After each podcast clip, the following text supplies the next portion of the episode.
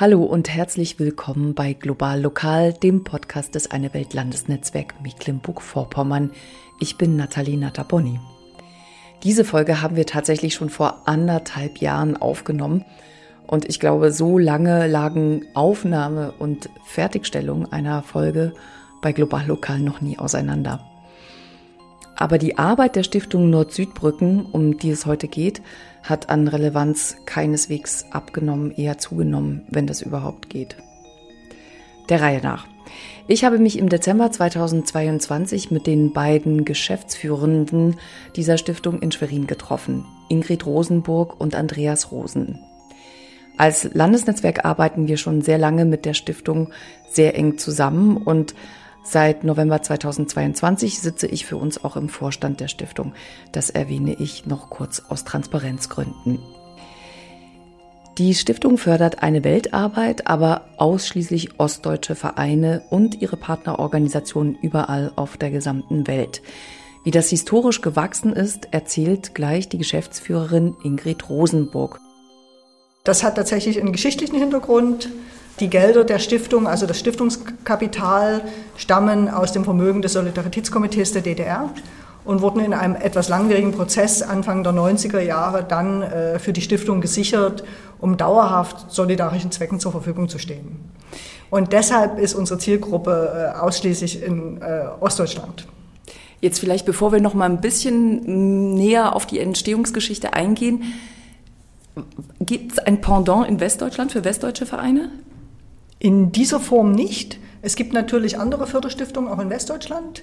Zum Beispiel für Auslandsprojekte äh, gibt es jetzt den gemeinsamen EZ Kleinprojektfonds, äh, den wir mit der Schmitz Stiftung ähm, organisiert haben äh, und der äh, Fördermittel für westdeutsche Vereine in diesem Bereich zur Verfügung stellt, aus BMZ-Mitteln finanziert. Genau. Äh, aber mit diesem, äh, mit diesem Spektrum äh, bin Inlandsarbeit und Auslandsarbeit äh, bundesweit oder nur für Westdeutschland gibt es keine vergleichbare Stiftung.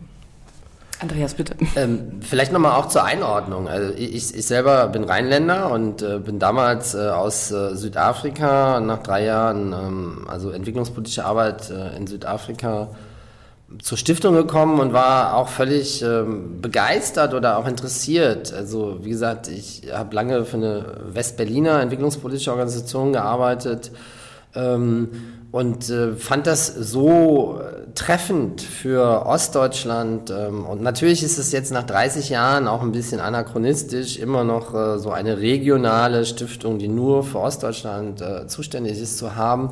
Aber ich finde, entwicklungspolitisch, förderpolitisch macht das so viel Sinn, weil diese ganze Szene in Westdeutschland äh, drei Jahrzehnte mehr, länger Zeit hatte, sich breit zu machen, äh, Töpfe anzuzapfen, ob das, das war ja deine Frage eben auch, Landestöpfe sind oder Bundestöpfe. Sagen wir mal, es gibt bestimmte Parameter, also äh, Spenden, Durchschnittsspende, die im Osten immer noch deutlich geringer ist als in Westdeutschland. Ähm, es gibt auch auf der Landesebene lange Zeit gab es äh, sehr viel stärkere Förderung. Es gibt eben auch die Landesförderung, zum Beispiel in, ähm, ähm, in Baden-Württemberg oder eine sehr starke Stiftung in NRW die neben den Bundesmitteln auch ähm, noch Landesmittel ähm, bereitstellt. Also der, der, der Wettbewerbsvorteil, um mal so ein neoliberales böses Wort zu zitieren, ähm, für die westdeutschen NROs ist unglaublich viel größer. Insofern fand ich äh, also diese regionale Beschränkung sehr klug und finde sie auch heute noch sehr klug nach über 17 Jahren, wo ich da arbeite bei der Stiftung Nord-Südbrücken und würde daran auch festhalten, ja, dass es notwendig ist. Und ich, ich finde übrigens auch, die Szene ist, ähm, also die, die Szene ist schon auch anders strukturiert. Also es gibt ähm, andere Kontextbedingungen, gesellschaftliche Kontextbedingungen, da haben wir auch viel drüber geredet. Äh, es gibt weniger Finanzmöglichkeiten. Der Grad der Ehrenamtlichkeit im Schnitt ist höher. Es gibt keine ähm, sagen wir mal, professionelle große Organisation, die ihren Stammsitz irgendwo in Ostdeutschland hat. Also man kann da viele Parameter heranziehen, warum mir einfach ähm, die ostdeutsche entwicklungspolitische Szene nochmal speziell ist. Ja. Wie siehst du das, Ingrid? Ja, also so die ganz großen Unterschiede, wie Andreas sie jetzt geschildert hat, äh, was die Situation kleiner Vereine betrifft, sehe ich eigentlich nicht mehr, weil ich glaube, da unterscheidet sich das Saarland nicht vom äh, vielleicht vom Erzgebirge oder von Thüringen. Äh, da sind die Strukturen auch in der Regel sehr schwach und äh, vor allem ehrenamtlich geprägt. Ähm, aber die Frage, ob eine Stiftung nur regional tätig ist, ist ja auch eine Frage, welche Kapazitäten hat sie, was kann sie leisten. Und es gibt viele regional organisierte Stiftungen, also die schon von Andreas genannten Landesstiftungen, aber auch andere private Stiftungen. Also das ist ja, steht ja sozusagen dem Stifter frei und dass wir jetzt nur äh, in Ostdeutschland tätig sind, hat natürlich auch damit was zu tun, dass die Stiftung eigentlich von den NGOs gegründet wurde oder zumindest äh, die NGOs dafür gesorgt haben, dass es überhaupt dieses Stiftungskapital dafür gesichert wurde und dann die Stiftung auch errichtet wurde. Sie wurde natürlich nicht direkt von den NGOs gegründet, den sogenannten G7, äh, die sich da ab 1990 am entwicklungspolitischen runden Tisch für die Stiftung eingesetzt haben. Aber nur dieser Druck hat letztlich dazu geführt, dass die Stiftung überhaupt errichtet wurde. Und das war damals auch schon der ursprüngliche Grund, warum überhaupt diese Idee aufkam, diese Stiftung zu gründen, oder? Na, der Grund war eigentlich, dass äh, das Solidaritätskomitee der DDR sich Anfang der 90er, also im Februar 1990, wurde ja noch in der DDR ein Vereinsgesetz erlassen, sodass Vereine gegründet werden konnten. Und äh, in diesem Kontext haben sich ganz viele Vereine neu gegründet, auch mit dem Ziel Entwicklungszusammenarbeit oder entwicklungspolitische Bildungsarbeit. Und ähm, das Solidaritätskomitee der DDR selbst hat sich auch zum Verein umstrukturiert. Äh, die waren ja vorher, hatten ja eigentlich äh, keine so wirklich festgelegte Struktur, die waren direkt dem, äh, der Regierung unterstellt. Ähm, und das hat dazu geführt, dieser ungewisse Status eigentlich des Soli-Komitees, dass eben mit dem 3. Oktober 1990 äh, die Bundesrepublik gesagt hat, das waren staatliche Gelder und die kommen jetzt in den Bundeshaushalt. Ähm, und dagegen hat sich das Solidaritätskomitee, sprich Solidaritätsdienst International, gewehrt und auch die neu gegründeten Gruppen, die gesagt haben, das sind aber Spendengelder äh, von DDR-Bürgern und die sollen bitte für diese Zwecke zur Verfügung gestellt werden, für die sie ursprünglich mal gedacht waren. Ähm, und über diese Auseinandersetzung äh, hinaus wurde dann eben, wurden so verschiedene Ideen entwickelt, bis eben hin zur Stiftung. Warst du damals schon dabei? Nee, ich war nicht dabei. Ich bin erst seit 1996 bei der Stiftung, aber ich kenne natürlich noch viel von diesen Diskussionen aus den Anfangsjahren. Äh, also 96 ist ja jetzt von 94 äh, der Stiftungsgründung nicht so weit weg und habe natürlich auch viel darüber gehört und mit anderen Leuten darüber gesprochen. Es gibt natürlich auch noch Akteure, die das live erzählen können. Wäre vielleicht noch mal ein Thema für einen anderen Podcast. Andreas, du hast vorher Punkte aufgemacht, die mhm. eben die Ostdeutsche von der Westdeutschen eventuell mhm. noch in Teilen äh, unterscheiden. Diese Unterscheidung war natürlich wahrscheinlich am Anfang noch mal größer. Wie hat sich die entwicklungspolitische Szene in Ostdeutschland aus eurer Sicht in den letzten 10, 15 Jahren entwickelt? Ja, ich würde also mich da da sind wir ja bekannt für, doch nochmal einen Widerspruch zu Ingrid auch setzen, weil ich finde, die Kontextbedingungen und es gibt eben auch, äh, sagen wir mal, Erfahrungswerte, zum Beispiel im Rahmen des Promotorenprogramms wurde im Rahmen einer externen Evaluation schon mal sehr deutlich festgestellt, dass die, die Selbsteinschätzung der Kontextbedingungen äh, unter den 16 äh, Landesnetzwerke, die das Promotorenprogramm tragen, jetzt mit Blick auf Ostdeutschland um einen ganzen Indexpunkt, was äh, sehr signifikant ist, äh, schwieriger eingeschätzt werden. Dazu trägt natürlich bei eine dünnere Szene. Ähm, es trägt auch dazu bei, was auch andere Evaluationen festgestellt haben, eine geringere Empathie gegenüber Entwicklungspolitik und entwicklungspolitischen Inhalten in der Bevölkerung. Äh, es tragen dazu auch, ähm, sagen wir mal, der Punkt von rassistischen Einstellungen bei, der auch Leipziger Totalitarismus-Studie ähm, schon nahelegen, dass es in bestimmten Altersgruppen in Ostdeutschland also auch signifikant äh, krassere und demokratiefeindlichere Einstellungen gibt. So. Und das ist natürlich für die Kolleginnen ähm, äh, in Gänze ein deutlich schwierigeres Umfeld ähm, als auch in Teilen vom Saarland. Ja? Ähm, oder in NRW oder in Baden-Württemberg. So. Ähm, von daher würde ich sagen, und, und sie, sind, sie sind auch weniger, also sie sind auch in der Fläche weniger. Ähm, und ähm, unter den Bedingungen, finde ich, haben, hat sich die Szene äh, insgesamt, äh, ich würde mal sagen, auf einem, auf einem geringen Niveau, obwohl wir auch über alle fünf ostdeutschen Bundesländer jetzt mal Berlin rausgenommen, müssen wir wahrscheinlich im Einzelfall nochmal darüber reden, weil du kannst Sachsen nicht mit Thüringen oder mit äh, Sachsen-Anhalt vergleichen. Ja.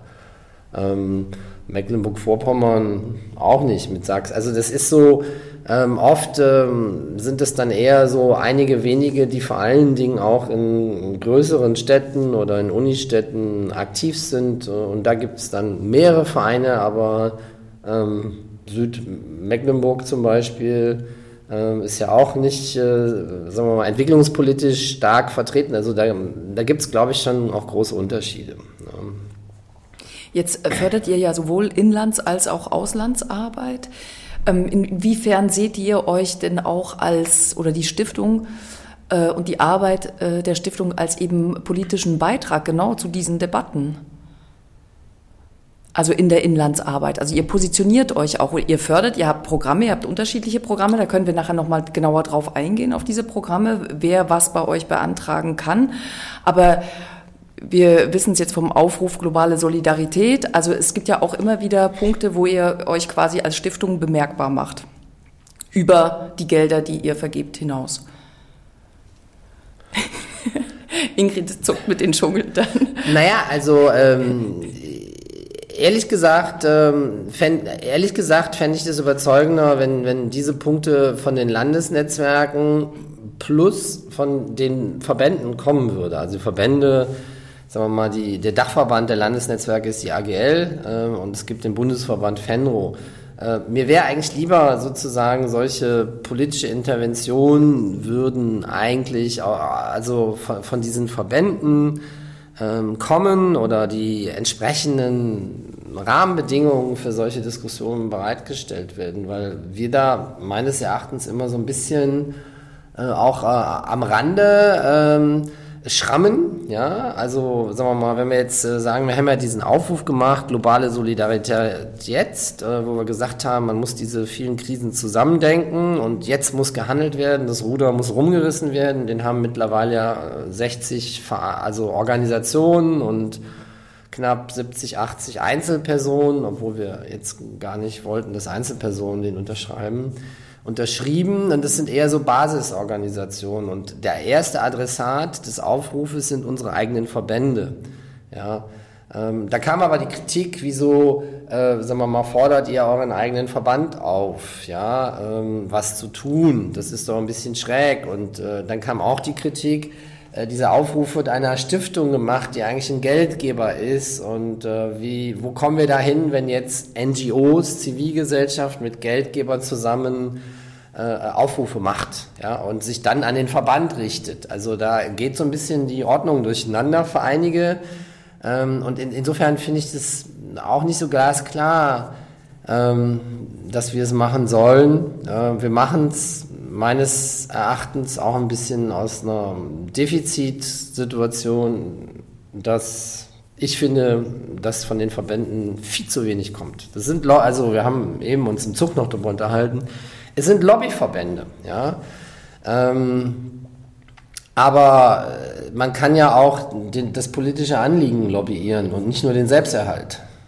Ja, aber grundsätzlich äh, kann natürlich jede Organisation äh, sich zu politischen Themen äußern und wir tun das auch von Zeit zu Zeit.